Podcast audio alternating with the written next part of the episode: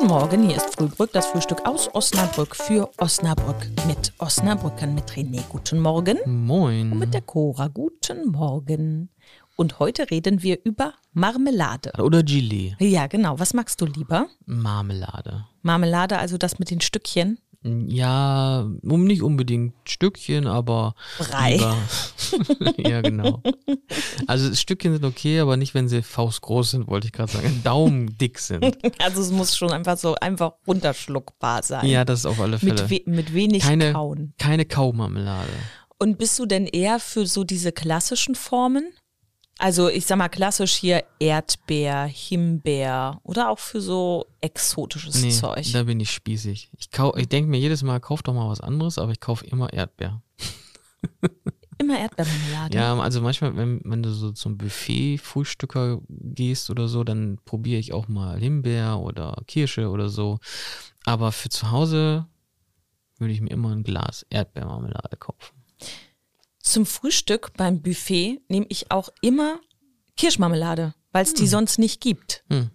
Bei mir ist das zum Großteil selbstgemachte Marmelade. Hm. Es ist dann häufig Erdbeer oder so verrücktes Zeug. Mein Vater macht irgendwie so Orangen-Ingwer-Marmelade oder solche verrückten Geschichten.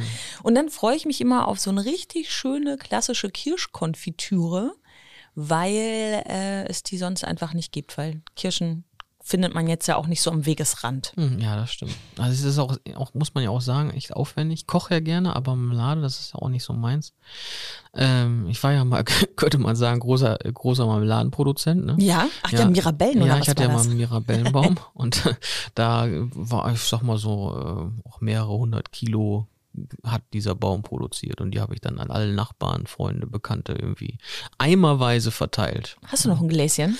Äh, irgendwo ja. Auch, und auch, auch Mirabellen-Schnaps, weil irgendwann ist ja auch Marmelade über, ne?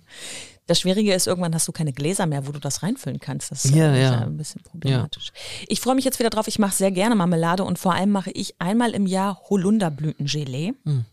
Da muss man aber wirklich die Zeit für abpassen und man muss wissen, wo man suchen muss. Also muss man die Ja. Holunderblüten sammeln.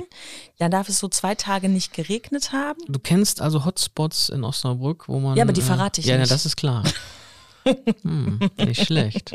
Hätte Nein. nicht gedacht, dass es hier Hotspots gibt, so wie an der Nordsee für Sanddorn oder so. Naja, gibt es hier. Ja, Hm, ja, ja. nicht ja schlecht. da freue ich mich wieder drauf. Und ähm, worauf freust du dich so? Ähm, natürlich immer auf Eier auf den Punkt gegart. Ach, wie schön. Und äh, Christine wird sich über eine Handbrei Kaffee freuen. Stimmt. Und äh, wir wünschen euch ein schönes Wochenende. Alles klar. Tschüss.